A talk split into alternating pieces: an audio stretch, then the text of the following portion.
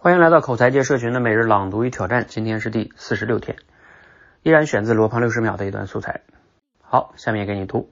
最近半年啊，我养成了一个小爱好，就是在短视频平台上看老师解数学题。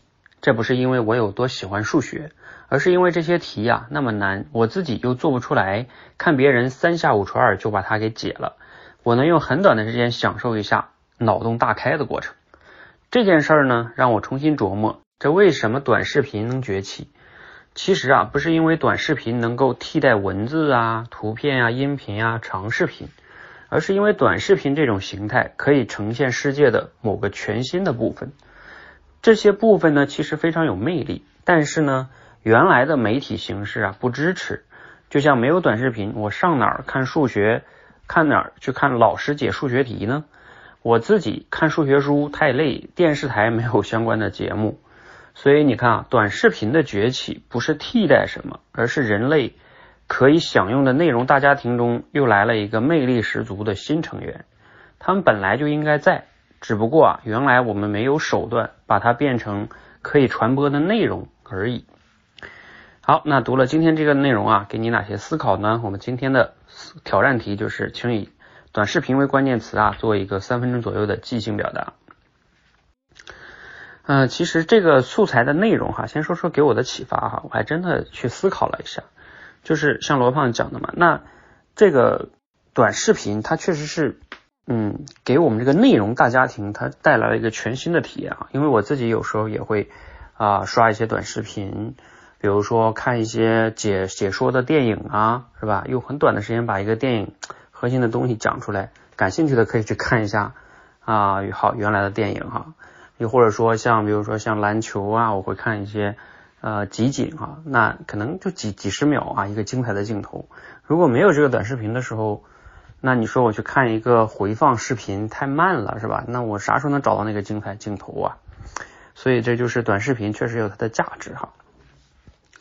呃，我其实也是在想哈，就是在口才上，呃，你说短视频到底要怎么样去用哈？嗯，因为。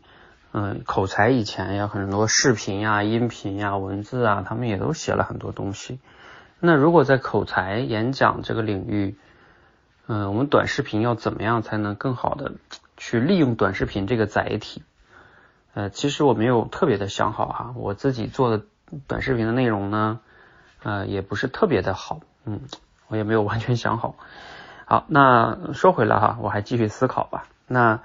关于这个短视频怎么样做即兴表达哈，其实这个呢我是有很多思路的哈，因为我们教学员去做即兴表达这个特别简单，那比如说你短视频啊有一个最简单的方法就是呃你可以这关键词去提问，比如提各种各样的问题，然后你去回答一个问题就可以了。比如说你可以提问是吧？为什么那么多人沉迷于短视频啊？哎，你再回答这个问题，那就是个即兴表达呀，讲个两三点理由。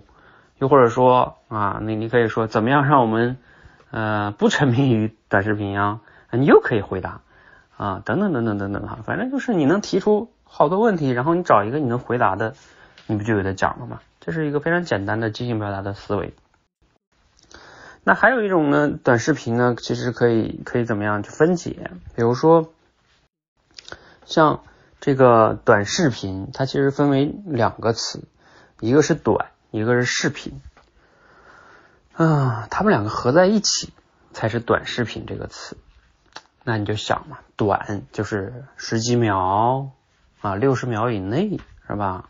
视频啊，原来呢是音频，视频的形式怎么样去呈现它啊？就是说，那你能通过是情景剧啊，还是通过什么是吧？这都是视频可以成，或者是展示一个图片呀。等等等等，动画呀，然后短就是要求你的这个内容要很短，那这两个维度呢，就能让你去思考为啥它叫短视频，是吧？哎，其实这也是即兴表达的，就是一种拆分法哈，也是我前面对这个问题的一个思考角度哈。你要把短视频这个词再拆开。